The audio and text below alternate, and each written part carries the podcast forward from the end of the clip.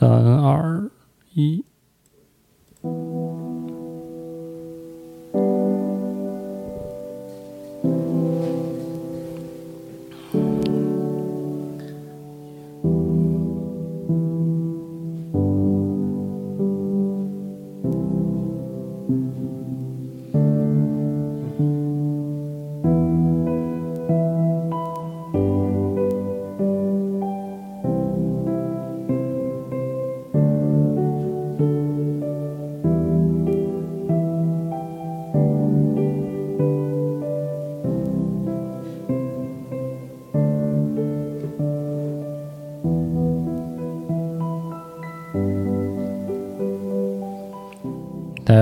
收听最新一期的海豹时谈，我是四十二啊。这个还是一档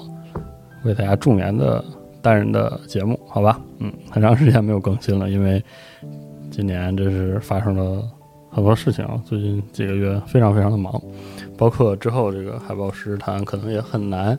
形成这个文章的稿件了吧？然后就以后可能会。在时间轴里稍微写一写，做一些注释，包括这个这个做一个闲聊的节目嘛，会推荐一些游戏什么的，这些游戏名字我都会放在时间轴里。嗯，而且再加上我们在这个小范围测试的这个话题功能里面，也有一个专门的海报实时谈的话题。其实里面有很多，就是我我会在里面发一些游戏试玩的小片段。然后这些片段以后也会成为这个海豹实时谈的这个助眠电台的主要内容，好吧？所以有这个得到邀请了，这个提前能用上这个话题功能的朋友们，可以闲着没事翻一翻，里面有一些我随便写写的，比如说最新玩的游戏啊什么的的小几百字吧，发点图啊，发点体会什么的，就是这些东西。反正。呃，这个电台嘛，正如之前更新的内容所说，就是，呃，利用这个平时习惯性说话的时候这个低调值的习惯嘛，啊，絮叨一些东西，方便大家晚上开着什么听着睡，嗯，主要是为了听着睡啊。这档节目没有什么有效的信息，听着也很难说会很有趣味性，特别是。单口节目，这个往外了说肯定是比不上于谦大爷自己的单口电台谦儿谦道，嗯，往里说也不可能像大巴讲这个《灵灵之神》那样讲的这个跌宕起伏，大家就是就当听个那个无效信息白噪音，是吧？随便听一听，嗯，以及这个呃，我现在的。录制环境啊，就是在集合报人家之后的新的录音室里。这个录音室我们甚至还没有收拾，这这边摆的乱糟糟的各式各样的东西都有。嗯，我们的录音室变大了，于是就遇到了一个以前没有过的很奢侈的一个问题，就是录音室变大了之后，混响变严重了。嗯，我们还要慢慢解决这个问题。所以，呃，这应该是集合的这个。搬完家之后新录音室的第一期节目，一个真正意义上的试录节目啊，不是不能算是这个正式的这个录制，因为我这边就只塞了一个麦克风，然后开了一个调音台，就先录一下。啊，因为很长时间不更了嘛，然后明天也要出差了，所以就赶紧先录制起来，毕竟这么长时间没更了嘛，嗯。估计这档节目的剪辑什么的都是在出差途中，还挺有趣的。嗯，然后分享一下这个开场用的音乐。这个音乐是这个 Spotify 里有一位这个音乐人叫 Ian Greem，Ian 是 E A N，Graham G R I M M，这位音乐人的其中的一个歌单叫 Relax Your Heart。呃，这个音乐人挺有意思的，我是在 YouTube 上发现的，他会把自己。制作的这种各式各样主题音乐放在网上嘛，甚至还可以，呃，在他提供的一个那个商店页里免费的下载，就通过这个零美元购买的形式去自由取用，用在这个各种 podcast 什么里面。啊，他做的音乐各式各样的风格都有啊，主要是以这个奇幻主题的为主吧。奇幻主题啊、凯尔特主题为主，挺好听的。各位有条件的话，可以自己翻一翻、听一听，然后支持一下他，就很不错，真的就很不错。然后还是说回来，这期是没有稿子的，之后我也不会念我的这个海报师团的文章吧，就嗯，真的就是闲聊，就是陪大家唠唠嗑，唠一个小时的嗑。希望大家能在顺利的话，能在这个十五分钟到三十分钟左右的这个节点入睡，好吧？嗯，然后我想还有什么，还有什么要说的？嗯，啊，因为没有稿子，所以就是我有的时候可能会愣神儿啊，我可能会这个想不起来说什么了，我还得找找词儿，找找辙。还是那句话，就是听一乐啊，大家就是听一乐，这个不会有什么特别具体的信息。好。然后，其实这 这期的海鸥食谈的开头吧，由头啊，其实基本上真的是为醋包 包了顿饺子吧。就是因为我这边之前呃有一个很巧的契机，然后就可以采访一下三三三团队有关这个光环无限，主要就是在主要就是采访了一下那个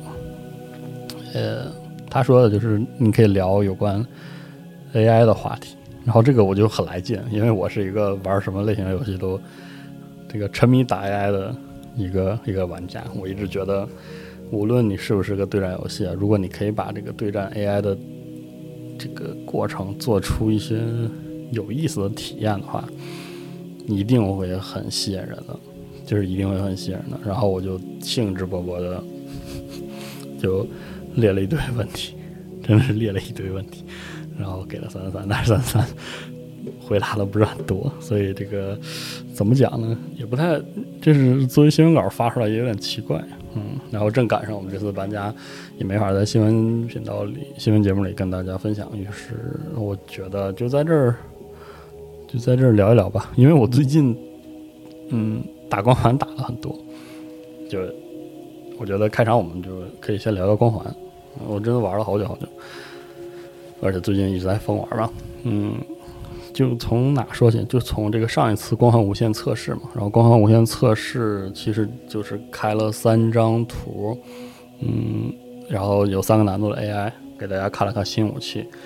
呃，那个那个东西的分享之前有提到吧？就是我觉得很有意思的是，刚开始测试的时候，YouTube 上我从 YouTube 上和 Reddit 上来看呢，大家对嗯，大家对三三三，对就是在多人上的处理整体上是很满意的，觉得做的还不错。当然也有很多，就比如说我问 Brian 啊，就他很不喜欢这个用外框敌我识别这个事儿，其实我也不是很习惯。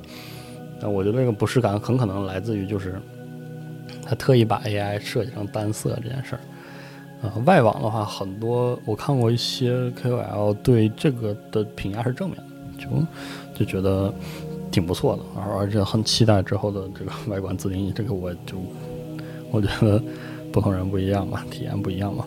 然后最有意思的是，在最近这段时间，我发现，嗯，就是和一开始大家一边倒的说三三三在无线上多人做的不错，这种这种声音不同啊，就是争论开始出现了。特别是我发现，在我们录制的这个阶段，有关手枪的争论其实变得激烈起来了。呃，因为在这个光环无限，呃，在光环无限里，大家可以试会试到那把手枪，就不是以前那个满格南，而它变成了一种，就是怎么说呢？低伤害、高射速。我怀疑 T T K 可能没有变化的。呃，一个手枪就更像是个服务器，更像是个连射的服务器的那种感觉。当然了，它作为这个动能武器吧，对，官方中文应该叫动能武器吧，就是实弹武器，它肯定还是有爆头判定的，所以在高手手里它依然非常强。然后，呃，刚测完那一段时间里，我感觉英文社区里并没有特别多的呃怨言。嗯，大家整场觉得都还不错，而且当时我记得集中讨论主要在集中在那把新的那把突击步枪，那把手感介于 DMR 和呃那叫什么呃低射速冲锋枪的手感的那把武器，就是大家会觉得它很很厉害，然后手感很怪等等等，一般都在讨论这些东西。然后到了最近，我发现有一些光环的主播就有点怀念这个，或者说在呼吁在无限中保留这个旧光环手枪的手感。呃，如果各位不怎么玩光环，或者光环玩的不多，特别是多人打的很少的话，可能就是很难理解光环的这个一个特点。光环是一个，嗯，就 Slayer 就是这个主人头的这个模式下，手枪是一个主流的武器。对，就很有意思。这一点是一个很，相爱，我我我觉得是光环体验比较特殊的一点吧，就是，啊，他这个说完了。哦，说就是他的光环里这个手枪一直的体验都是这个，嗯，一枪一枪，就是一枪是一枪的。因因为因为光环的击杀流程是一个先破盾，破盾之后才能造成伤害的这个模式嘛，所以，呃，在默认武器没有 BR，就是没有这个战斗步枪三连射战斗步枪之前，呃，打的精准的手枪其实是 TTK，嗯，相对比较短，就是嗯，呃，怎么说呢？杀敌子弹数相对比较精简的一个一个武器，然后它有那种非常独特的一枪一枪的。就有点像沙鹰的那个手感，呃，让人觉得非常过瘾。就是正反馈非常的高，嗯，正反馈非常非常高。就那种几枪就是固定的枪数，每一枪都打正，打到盾上，然后打盾破了那一瞬间抬枪，然后冲他的头给一枪，这样一个击杀顺序，我觉得是呃光环之外的射击游戏里很少见的一种。特别畅快的这种感觉，它和那个 AR 就是就是士官长造型里那把就是四五射的突击步枪相比是完全不同的，就特别让人上瘾。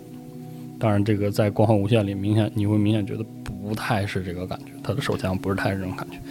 于是现在在 YouTube 上就会有一些主播啊也好会提到说啊，这个三三三，求求你把这个呃那个啥。就是求求你，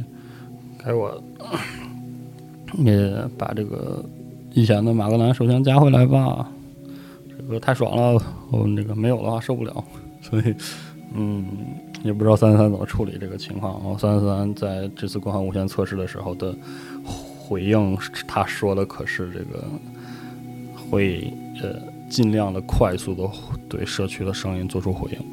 他一直是这么说的。所以，嗯。看看他会怎么样吧。然后，说完这个光环无限这个关于手枪的这个争论，然后我还想说一点，就是当时 Brian 打完之后，我们私下有些聊天，有些很有意思的观点。就比如说，就西总特就是西总不太喜欢光环五的那个，就是推进器设计。而光环五给士官长，就是给斯巴达加了这个推进器之后，这个你可以做这个。闪避嘛，喷射闪避，然后你可以在奔跑起来之后做这个斯巴达肩撞，然后跳起来开镜，你可以悬浮，然后再跳下来可以做这个砸地的动作，就是给光环五做了一套额外的呃移动机制吧。嗯，这个评价一直都是有好有坏，不然特别喜欢这个机制。然后我就就是光环五应该是我第一个。自己拥有的光环，能够长时间玩的光环嘛？所以，包括他多人，我打了很久，我也很喜欢这个机制。然后，呃，这个这个无限目前的给人的感觉，不让说嘛，就是这有点像三了嘛，就回归到了那个大家稳稳当当移动，跑两步就跑两步这样一个机制。然后钩爪毕竟是地图资源，它也不是人人都有，这个不讨论。所以他就。挺遗憾的，因为他很喜欢五的这个机制嘛，而且我的感觉其实是，嗯，无限把喷射的所有的就是动作全部删除之后，我觉得，嗯，其实它降低了操作门槛，就比如说我跟别人打的时候，我想不起来用喷射，然后对面有喷射这个意识啊，他做一个垫步的时候，就会给我这样的新手的瞄准产生特别特别大的压力，因为他哧楞一下动了一下嘛，对吧？哎，然后，但但是，就是他他这个操作门槛儿。啊，对，还有一点就是操作门槛儿，就是对于高手来说，他能利用这个喷射做出极其极其扭曲的移动轨迹。这个，嗯，大家知道，就是光环作为一个手柄打枪的游戏，其实它，嗯，反应当然很重要，反应和瞄准很重要，但是其实预判、预瞄，然后身法和准星的移动，这个是就是带来的瞄准效率，这个事儿是我我觉得是光环在在多人对抗博弈里一个特重要的事儿嘛。然后，这个喷射动作的加入，就使得这个博弈非常的复杂，在操作上变得非常复杂啊，更不用说它这个浮空带来的这种纵向移动的多样性吧。嗯，所以他把这个都移都移除了之后，我觉得其实操作门槛是降低了的。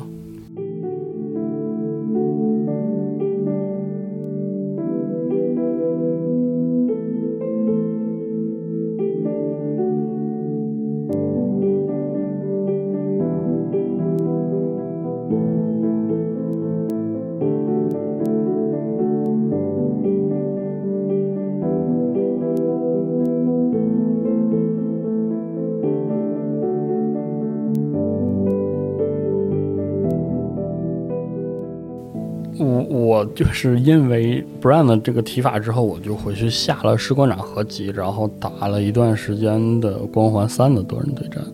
然后还在网上看了一些从光环三打到现在的那些高手，然后，嗯，然后我发现一个事情，就是，就是对于我这种菜鸡来说吧，其实你把你把光环的喷射这个动作，光环我的喷射删除之后。在光环中依然很重要的，这个身法的理解门槛其实提高了，因为你别看，比如说像举例子像光环三，大家也就只能走和跳而已嘛，就是啊，或者说只能在地上移动和和跳一下，但是其实这个事情很深奥，就在什么的地方你需要跳起来，你在什么时候不跳，然后嗯，其实很。就非常的考验玩家对地图的理解，也就是说，像光环三这样的 模型下对抗模型下，玩家需要以一种很柔的、很很润物细无声的方式去跟地图交互，然后以一种想的非常非常多的方式去跟对面的玩家做那种就是。瞄准效率的对抗，因为，呃，你看那个 YouTube 上有一个特牛逼的主播叫 Fat Rat，就肥老鼠那个，呃，你看他打光环三就是的的的那些视频，一方面你会震惊于他怎么拿手柄瞄那么准，其实另外一方面你会发现他的移动极其的干净，就是。比如说，他的他的雷达上亮了亮了相，甚至雷达上没有亮，他基于队友的死亡或者什么，他做出判断之后，他有的时候会跳起来，有的时候反而又不跳。嗯，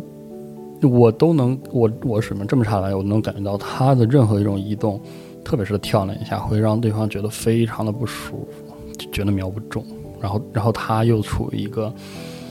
瞄准非常舒服的状态，就是他不仅仅。很擅长用手柄去移动它的准星，他非常擅长用移动，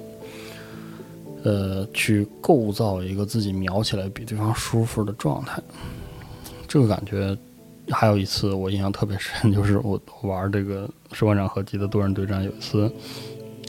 呃，匹配有一段时间晚上只能匹配到光环二的对战，然后那个时候只能稳定的匹配到一个三人开还是。四人开黑的一个老哥组成的队，他们就在一边儿，然后就会我就会被他们打打五十比零，这个这个这个挺挺神奇的，因为给给不打光环的朋友解释一下，就是 就是 Slayer 这个模式，它不同不太同于 COD 的 TDM，就是光环因为有盾，然后有长 TTK 的存在，它的这种数人头的击杀有点像篮球，就是大家互相其实比拼的并不是单人作战，因为因为这种长 TTK 的状态下，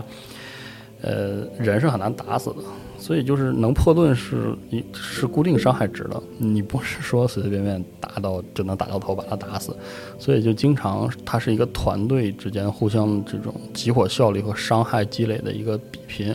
所以在水平相当的 Slayer 里，它的这种就沙罗之王这个对抗里，它的比赛有点像是篮球，就是就是是篮球的那种拉开差距的方式，就是你进我一个，我也会进你一个。啊，双方交火之后，我杀了你一个人，同时你这边可能就会有一个人被破盾，然后马上被爆头打死了。所以一般就是它是分数互相咬合，然后就出现像篮球那样，有一边篮板球出来了越来越不好，然后分数越拉越开。一般它是这个样子。结果结果就是那次打光二，然后就被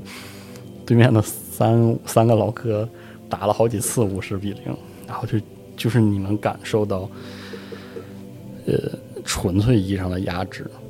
就是刚才还是刚才那个说的那点，就是这些玩家会从一些不能说奇怪，而是让你不舒服的地方出现。他有可能是跳出来，就是呃，或者说比，比如说 COD，你跟人推拼枪的时候跳一下、蹲一下那种各不一样。因为因为光环二大家移动方式就更素了，就是腿儿上，真的是腿儿上嘛，你腿过来，我腿过去的。大家见面了之后，掏出手枪或者掏出 BR，就是拼那个 TDK 嘛。我给了你盾一枪，你给了我盾一枪，然后我们俩互相在移动，然后第二枪、第三枪，一直到一方破盾，一方有走位失误或者瞄准失误破盾了，然后被爆头。但是我当时跟这些人对抗的时候，我就发现，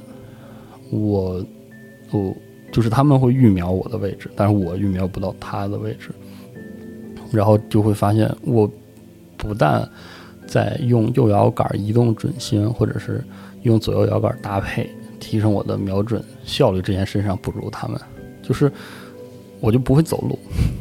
难听点说就是叫不会走路，不会走也不会跳，你就会发现，嗯，你跟他的 TTK 永远差一截，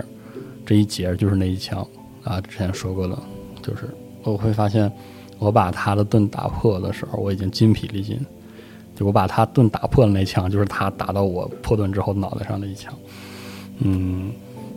这个体验很有意思，体验非常非常有意思。就是我一直觉得，嗯，光环的这种相对有点特殊的移动形式，带以及它长久以来坚持的这种怎么说，就是超级战士护盾的带来的长 TDK，使得他的对战有一种非常微妙的韵味。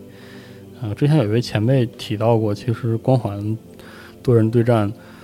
是对雷神之锤对战的一种继承，只不过当时他可能是为了手柄对战，降低了这个节奏，拉长了他的 TDK。我觉得这是有道理的。嗯，包括这个当时雷神之锤对战里那种对地图资源的精确控、精确控制，然后，呃。还有这个，无论长短 TDK 对这个落位接战时一瞬间位置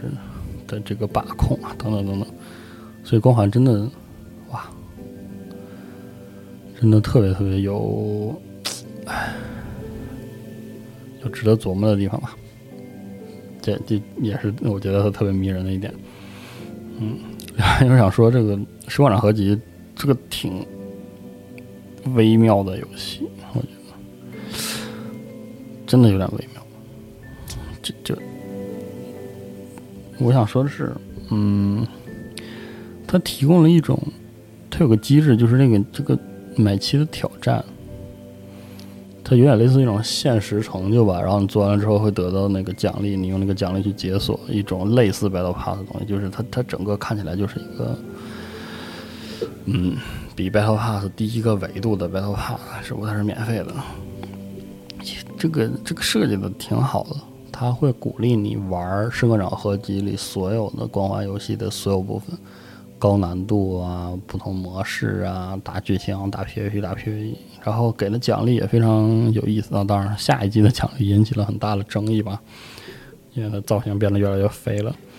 因为我觉得很奇怪的是，我不知道为什么他的这些奖励会塞得那么深，就是这种按理说其实是，就是你看《社会长合集》做一个老游戏大合集嘛，就是新瓶装旧酒，然后希望就是现在人更去更多的去体验光环的这么一个游戏吧。我觉得这个这个赛季挑战其实应该是它的核心体验了，因为因为大家光环都打过了嘛，然后或者是没打过了，你一定得是。冲着那个去玩，然后他这个挑战塞的极其的深啊，他就一定要放在二级菜单里，就让人觉得，嗯，就是如果你没有心，你没有意识去查的话，你就查不到它。这，嗯，就是就是你能看到，你你获得了，比如说当下赛季的那个解锁点数，然后他会给你一堆东西给你解锁，你觉得哦好新鲜，感觉就是一种甚至有点。有东西可以去刷一样，就让人觉得很开心。然后你就想，那我该刷什么呢？我又不知道刷什么。就是如果你你没有意识去点那个挑战的话，你就说不知道这这是在干嘛？这是我怎么得到这个东西？就挺意义不明的。我就觉得三三三对于这个三三三对于这个游戏的运营，运营型内容。的这个理解非常的怎么说呢？呆滞吧，非常呆滞，就就嗯，就别放到别的游戏的话，恨不得这个就就塞在这个占据你视觉主导位置的地方，说我们更新了，我们更新了新赛季，快来解锁，快去在单人战役里或者在 PVP 里快来刷，你看好看的护甲，好看的特效，快刷呀，快来！别不吆喝，嗯，不知道，希望在无限里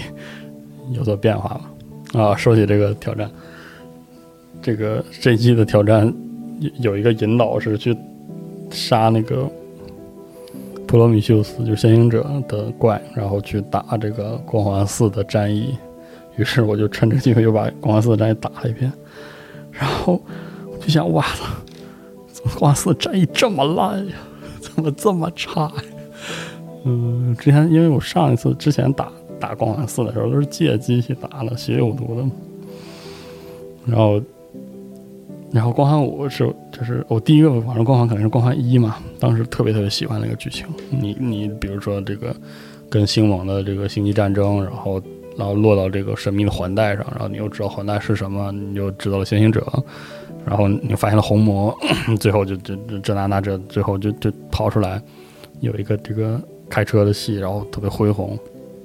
但是光环作为一个这个科幻设巨构建筑的奇观很漂亮，然后这剧情也很有意思，觉得越玩越觉得士官长巨牛逼。然后我跟士官长一样牛逼，反正就是那种感觉特别好。然后后来我记得二三，反正邦吉的这个光环的故事，我觉得他非常好的拿捏了平衡了一个这个科军事科幻，然后和这个科幻呃科幻故事中的超人类，呃与人类文明的关系，以及这个第三类接触，这些就都都拿捏的非常好。然后然后再后来就玩了五嘛，光环五的这个单人就是，就是不多说了吧，就是。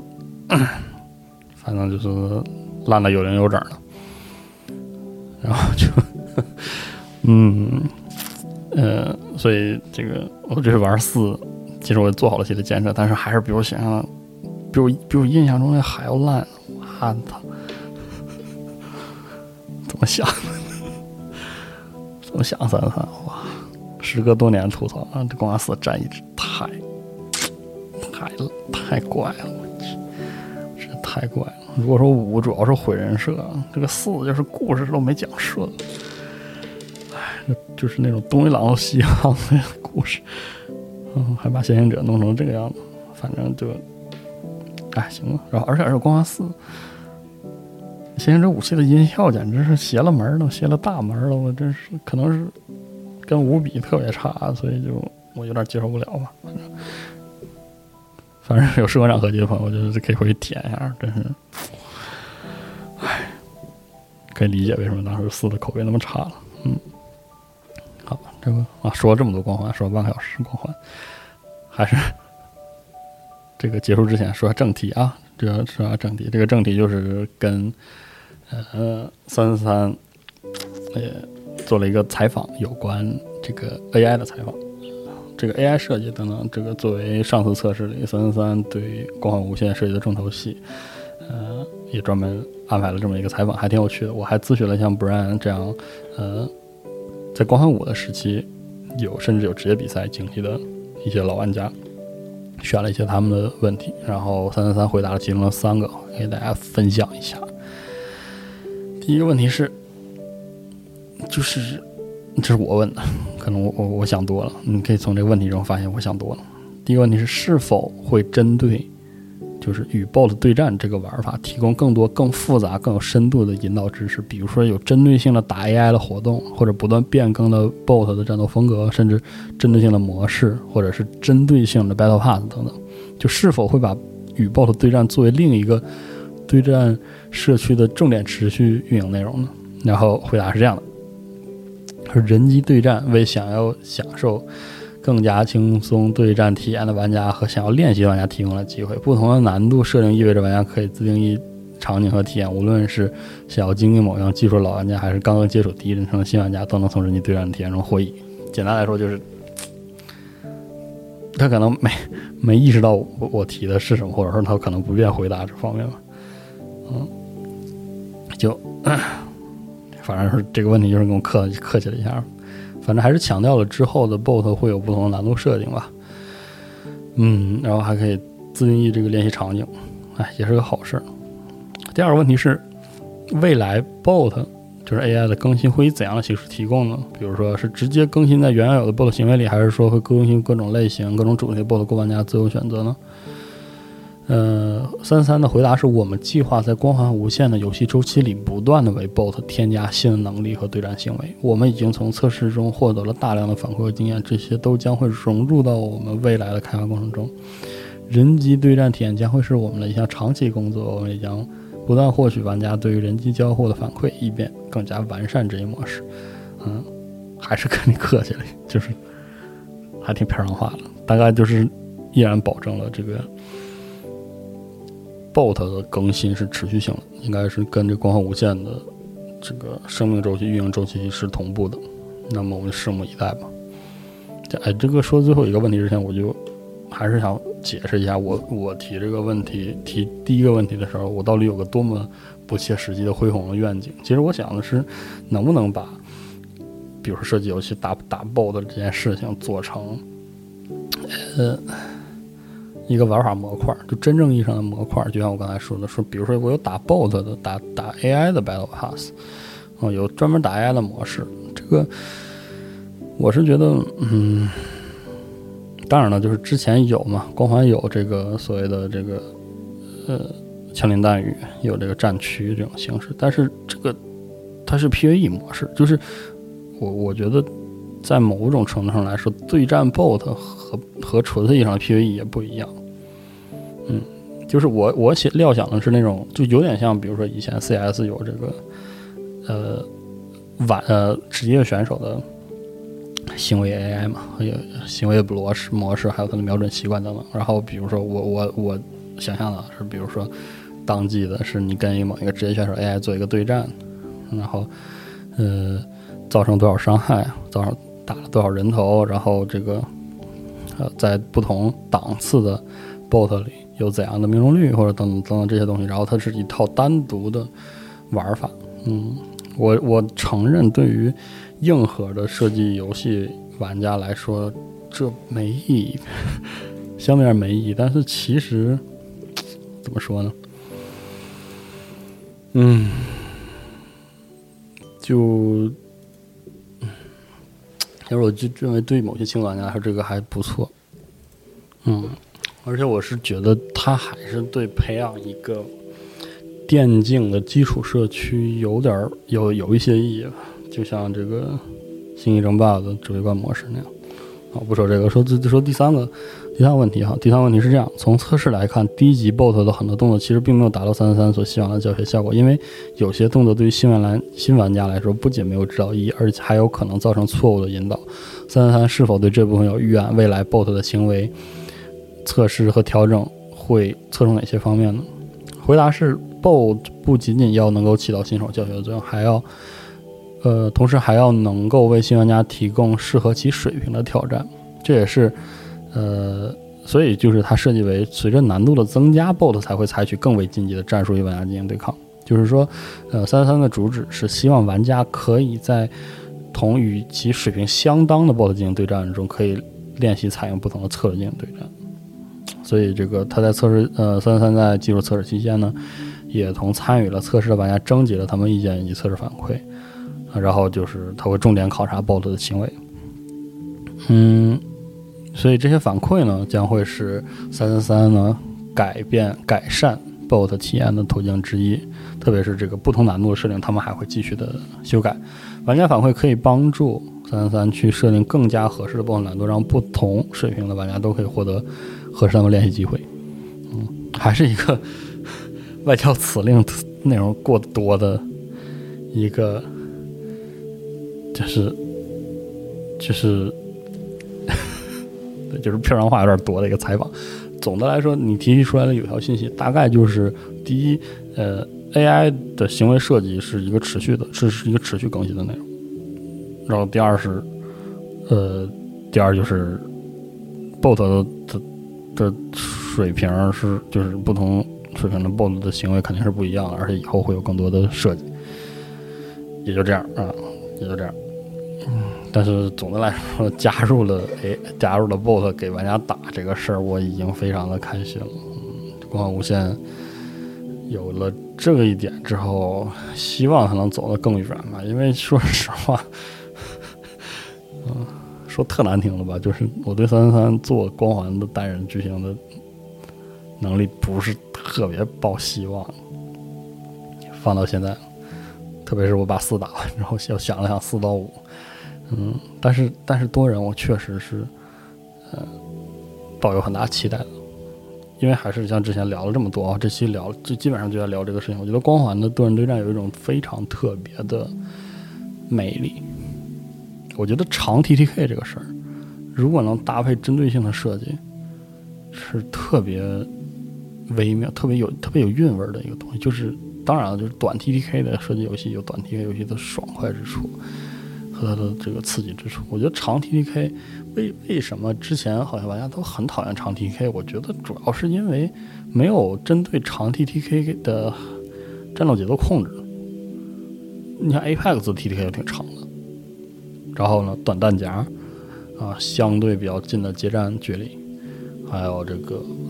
各种技能的引入，就使得就就爽，就是它有它的爽快之处嘛。我觉得另外一个比较好的。长 T T K 有自己独特魅力的设计游戏，肯定就是光环了嘛。总的来说，是真的我非常喜欢光环的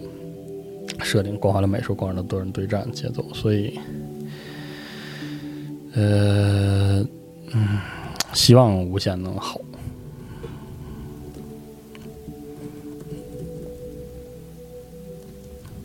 非常希望它能好。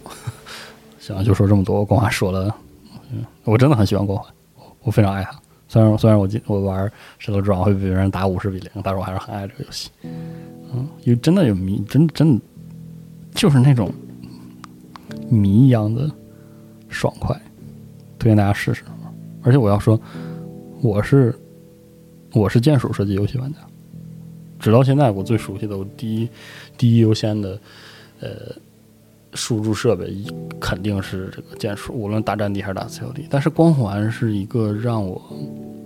体会到了手柄射击机魅力的游戏，真正意义上的，所以我才说光环五改变我一生，你知道吗？一方面是因为五的剧情太他妈烂了，另一方面是真的就是，嗯，很长一段时间里我知道是怎么用手柄去去玩射击游戏，我也知道它熟练了之后依然会非常强，但是没有一个游戏说服我。说服我这种体验是必要且独特的。我直到我玩到当时的光环，嗯，真的很不一样，真的非常不一样。就那种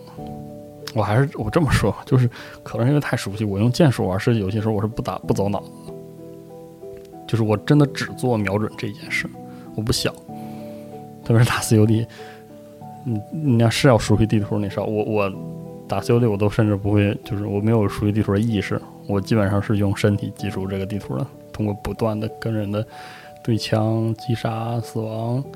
通过肌肉记忆，然后逐渐的熟悉这个地图，但是打光环不会。用玩光环的时候，我不知道为什么，也许是我不不太擅长用用摇杆去瞄准，我会特别专注于读图，特别专注于预瞄，特别专注于呃战场信息。我觉得，嗯，而且而且我能感受到，就是我我使劲了之后，他对我跟别人射击的时候的这种准确率是有提升的。我那个感觉非常的爽，非常非常有意思啊！推荐没有体验过的朋友试一下啊，试一下，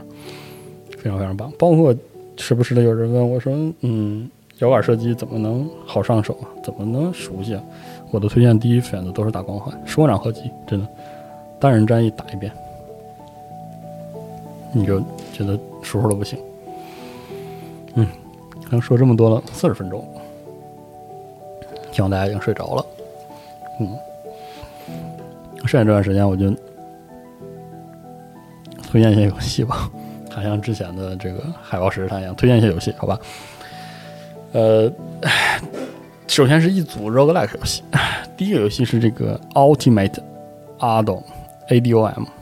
嗯，听过那个之前讲那个 roguelike 起源的朋友应该有点印象吧？A D O M 是一个比较有名的元祖 roguelike 游戏。哦，对，它基本上满足这个。德国这个柏林解释的这个全部全部定义，好，对，就是这柏林解释那些，我就不废话了。反正就是它是一个，就是最最那啥最那啥的，最最 roguelike 的 roguelike 啊，同和制啊，什么巨复杂的那种，就是你跟这个世界有八百万种交互那种，这么个东西。然后这个 Ultimate Adam。Caverns of Chaos 吧，这么念吧，嗯，它有点不一样，它是它它它的发行商有青语游戏，也就是说它是中文化的，哎，它是一个，我别的不说吧，我觉得就是中文化程度很高的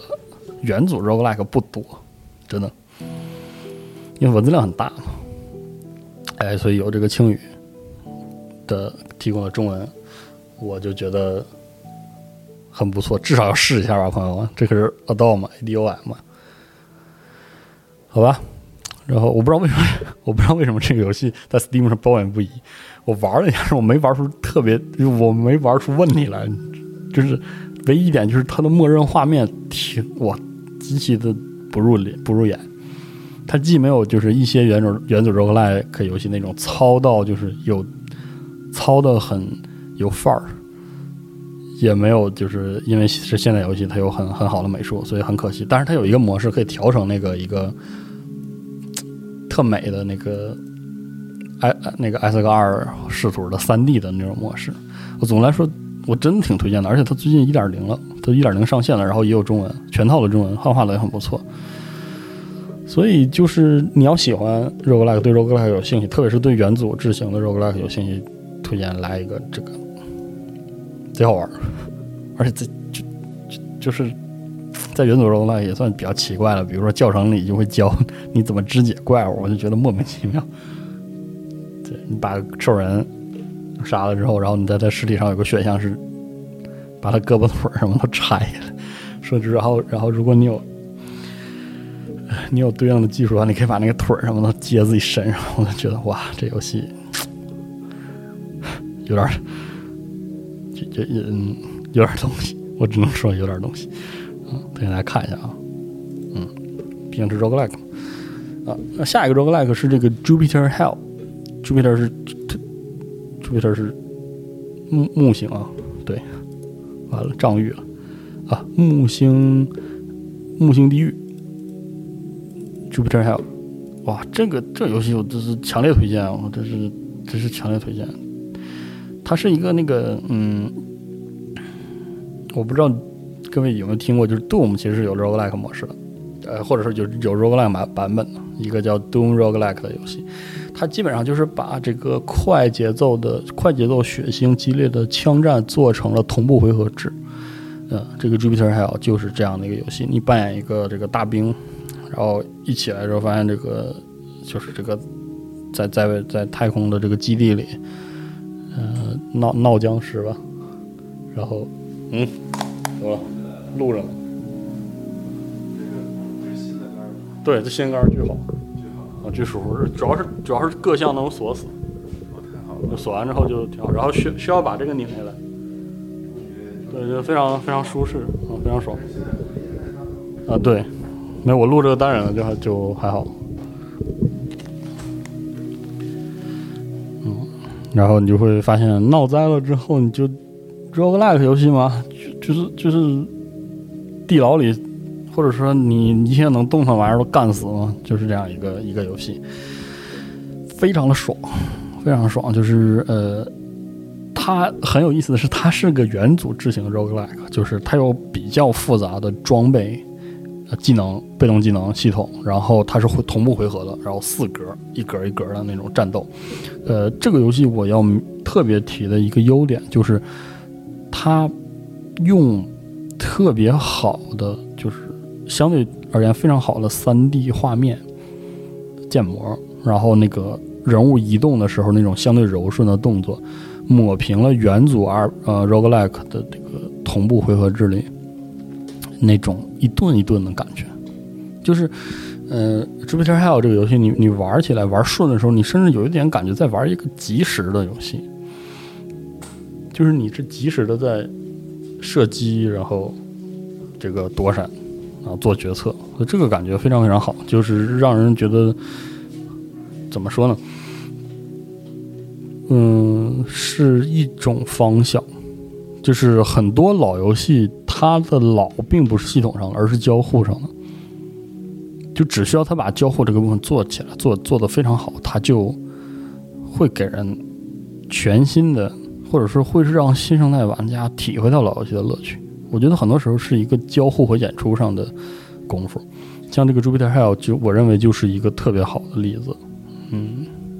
就是如果你很喜欢，嗯，你很喜欢元祖之型的 Roguelike，你试一下这个游戏，你会因为它的这些柔顺的部分，让你觉得玩的非常的愉快。然后我觉得对于不不太喜欢 Roguelike 或者是不太喜欢回合制的朋友来说，这个游戏甚至会让你觉得很爽快。嗯。就就很有意思，很有意思。这个游戏我也强烈推荐，非常棒。然后，然后下一个，下一个游戏叫做《Songs of Things》，是什么念吗？S Y X Things。呃，这个游戏是一个矮人要塞啊，反正跟那个元祖 roguelike 有千丝万缕的关系。它是个矮人要塞，它和矮人要塞有。几点不同，第一是它主要的规划是地表的，就是说它是个村庄规划，村庄就是它是 city builder，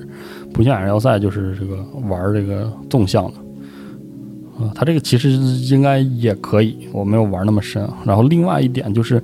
嗯，在《矮人要塞》的官方还没有把这个它的视觉化做得非常好的情况下，《Songs of Things》已经做出了一种解决方案。就是它没有破坏矮人要塞那种，呃，一格一地块的这个，诶，呃，其实一一应该怎么怎么说，一块儿是一块儿的那种世界构成的方式，但是它以一种非常精细的像素化，既归纳又精致的像素化来，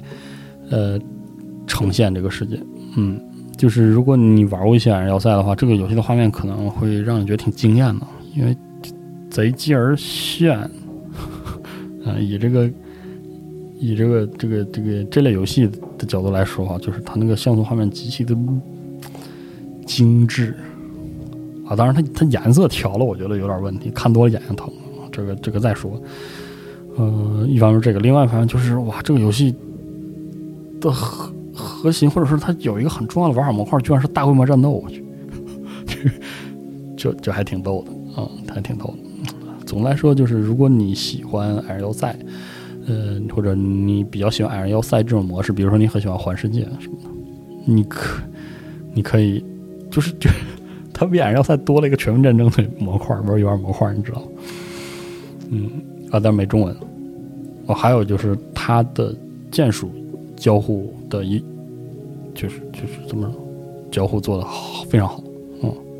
就是矮人要塞的这个主创为这个 Steam 版的矮人要塞一直在做这个键鼠的。交互嘛，它还毕竟它还没上嘛，这样的话你可以试这个 Sounds of Things，相当惊艳了，相当惊艳。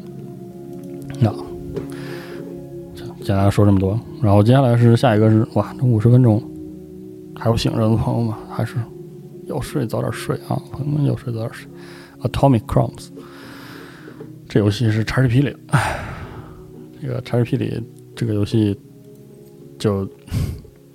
它是个 roguelite 游戏啊，它是个呃比较像盒子王座和这个 Enter the Gungeon 这样性质的即时战斗的 roguelike 游戏。哎，这个游戏斗就斗在它的主题是这个是个辐射啊，是个后启示录，就是它的题材和美术特别棒。它的它的这个题材就是你像《星露谷物语》那样继承了。你家你家长辈的一块儿村儿一块村里一块地吧，哎，村里一块地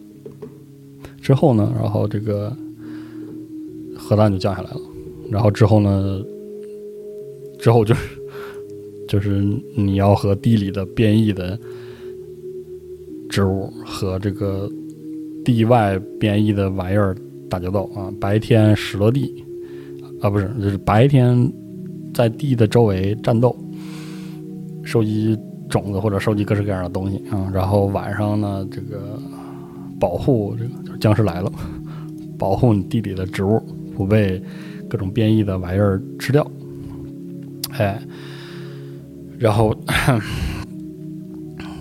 这个游戏，这个游戏就是怪鸡的很可爱，呃，怪鸡的很可爱。每天就是一个昼夜循环完之后，你还要回到你的屋里啊！你在这里可以解锁很多东西啊，解锁新的 NPC 啊，解锁这是什么宠物啊？比如说有的宠物会帮你翻地，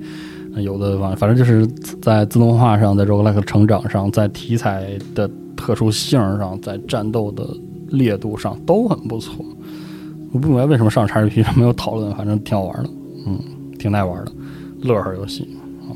喜欢这个盒子王座和这个伊萨还有 Inter 的干针的朋友，可以玩下试试，很不错。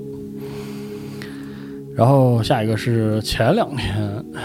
这个在一部分硬核玩家这里体验非常评价非常高的 High Fleet，哇，这游戏是一个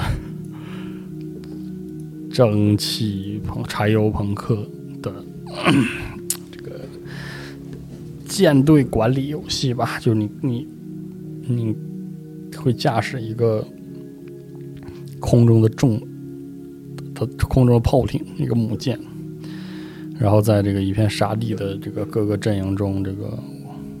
行走、奔波、斡旋，然后战斗。哇，这个游戏这个游戏最大的特点就是美术机器是那个味儿，嗯，机器是那个味儿，就那种呃，又又。旧又笨重，然后看起来又非常生猛的那种巨舰，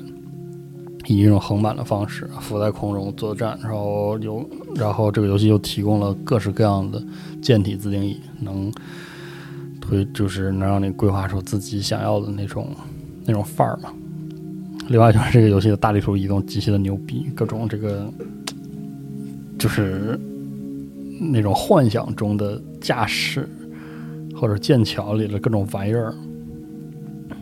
嗯，都能摆弄各式各样的仪器、旋钮、按钮，然后可能那种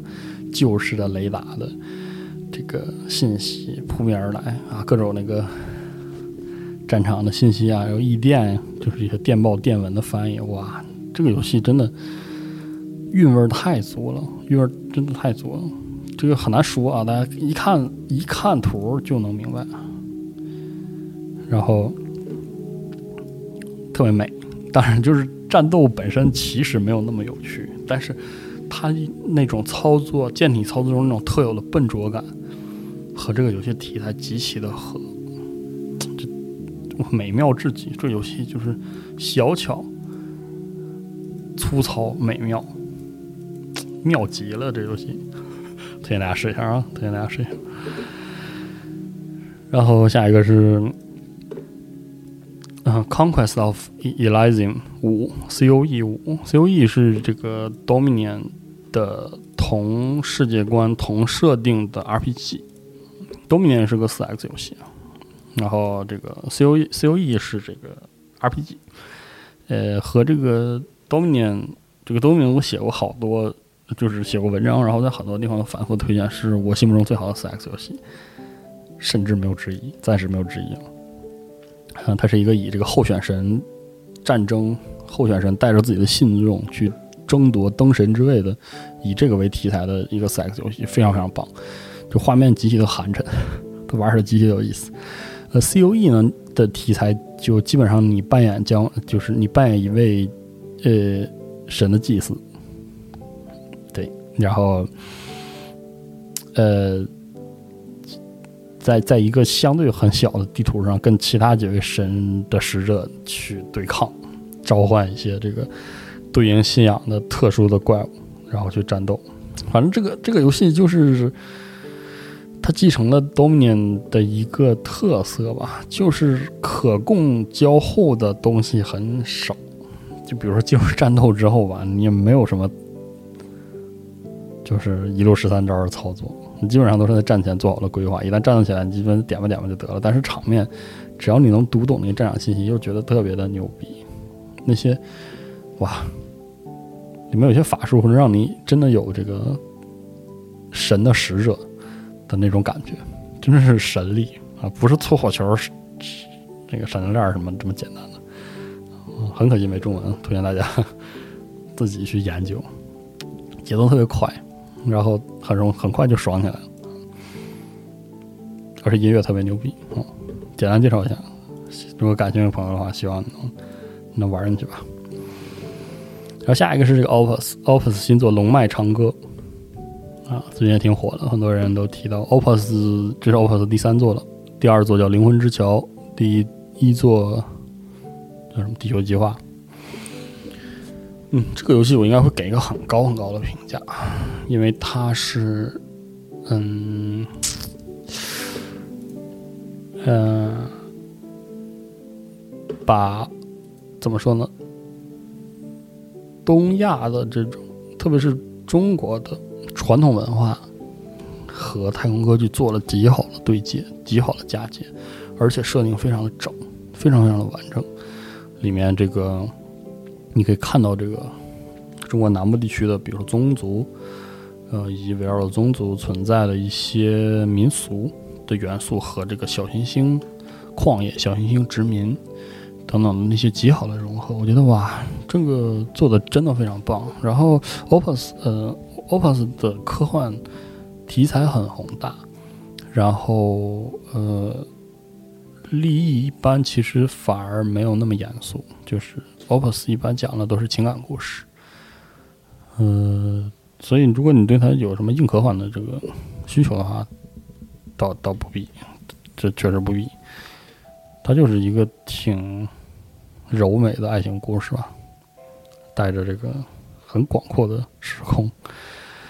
嗯，这个组这个游戏，我反正我是觉得，只要你感兴趣，你都一定要玩一下。这主要就是说它。会，它的这种嫁接会带来一个很很特殊的体验。这种特殊体验在于，嗯，你会在科幻作品做在一个科幻的舞台中体会到一些，嗯，和这些和这个技术技术水平不符的古旧感。嗯，古旧感比较旧，这种这种旧和新的融合是一个很特。很值得玩味的体会吧，然后没有什么很重的玩法，龙脉长歌玩法挺轻的，和它前两座一样，主要还是体会故事，还是体会故事，还感受它这个完整的美术吧，嗯，喜欢的人应该会很喜欢。然后如果就不太了解，或者是对这个对他期待很高的玩家可能会觉得内容量太少，或者故事格局比较小等等，可能会有这样的问题。但我还是觉得很棒，很温柔，这个故事很温柔，呃，回味很很美，嗯，就挺棒的。它不是那种传统意义上的太空太空题材的故事，嗯，可能一开始会有点不习惯，嗯，但玩时间长了就玩进去了，就觉得这么讲故事也挺好，也挺好，啊，有它的局限吧。他这么讲故事，或者讲成这样的故事，有它的局限。我总的来说还是很不错的。好，下一个是这个点饼干，Cookie Clicker。这个最近它的 Steam 版上，然后是付费的，因为会多一些功能跟 Steam 有关的，比如说它有中文了，然后它好像以前就有吧，这不记得了。它有中文，然后有有 Steam 云存档。有云存档，简直了。反正，嗯，然后就就没什么好说，它是点饼干，嗯。这个我认为点饼干是最能直接表现点击放置类游戏魔性的一个一个作品，就是特别虚无、特别荒谬、特别上瘾，特别上瘾，点的不亦乐乎，然后你不知道自己在点什么，然后，然后，然后你通过这个点饼干，然后你就越来越觉得这个世界被你点坏了，那这一点很棒。这一点真的很棒，就是，嗯，反正我从因为从点饼干下来，包括之前有那个什么宇宙区别针儿，那个游戏叫什么 Universal Paper Cut 吧，呃，还有这个之前的蜂群模拟器，还有什么小黑屋这样的游戏，让我觉得让我意识到，就是此类游戏的核心其实是叙事，就是你通过一个重复的动作，你你通过一个。毫无意义的大数的积累，你能感受到一些故事。比如说点饼干，你可以看到整个宇宙在你的饼干的影响下变得越来越奇怪，嗯，越来越奇怪。然后这个这个宇宙回这个宇宙区别针儿就更不用说了，嗯，所以我真的还就是。很多人就是对点击放置的游戏嗤之以鼻，但是我还真不是，我特别喜欢这个类型。我我必须要承认，手机上有些点击放置游戏没有 get 到这个类型的精髓。就是点击放置类游戏，嗯，之所以迷人，我觉得跟它的故事有个头儿有关，反倒跟它不无限有关。就是它是巨大，它是一个大数，但它不是无穷无尽的。正因为这样，所以我才愿意点下去，不是因为它真的没头，不是因为我真的闲，而且我不觉得点饼干是完全的四金大线的模式。我渴望是看到游戏更多的的演出，是数量级的增加之后，这个游戏会不会给我更多的惊喜？嗯，我觉得是这样的。这一点上，我觉得你你玩一玩点饼干会有一个很直接、很直观的体验，就很有意思。这才是，嗯，点击放置类游戏里一个很独特的魅力，因为别的游戏真的很难给给到你这边。嗯，大家试一下哈。好，下一个是这个《海沙风云》，这不多说了，就是就是特挺可爱的，就是。《海上风云》这个文字 A G，就故事真的挺逗的，挺轻松又有又很有信息量。我觉得信息量信息比较密集，而且它不是恋爱驱动的，这点上让我觉得很舒服。啊，更不用说它是全乐配，这个粤配音真的听多了极其的上瘾，极其上瘾。还是希望大家试试，反正我很喜欢。嗯更更复杂的就不说了。玩一下，好吧。希望有更多的，有就是这个组有更多的作品啊，有更多的粤语配音的作品啊。里面有些人声音我都已经很熟悉了，因为之前《战双帕米什》就开了粤配啊，真的还是要说一下，就是因为《战术上帕米什》的这个这个模式，我发现粤语非常适合注入这个什么必杀语音啊之类的，就是那个中二程度啊，这个仪式感拉的特别满，非常好。建议以后哦，游戏都整整一套乐配，好吧？嗯，差不多，其实啊，就这些，一个多小时了。哦，虽然这期没啥稿子，说的乱糟糟的，大家也就听一乐。希望到这里的时候，大家都已经睡着了，好吧？嗯，我们平时就在这个话题中的海报实谈话题来来聊一聊吧。嗯，以后我尽量的多在这个话题里多更新，好吧？这期就先到这里，各位晚安，希望大家做个好梦，拜拜。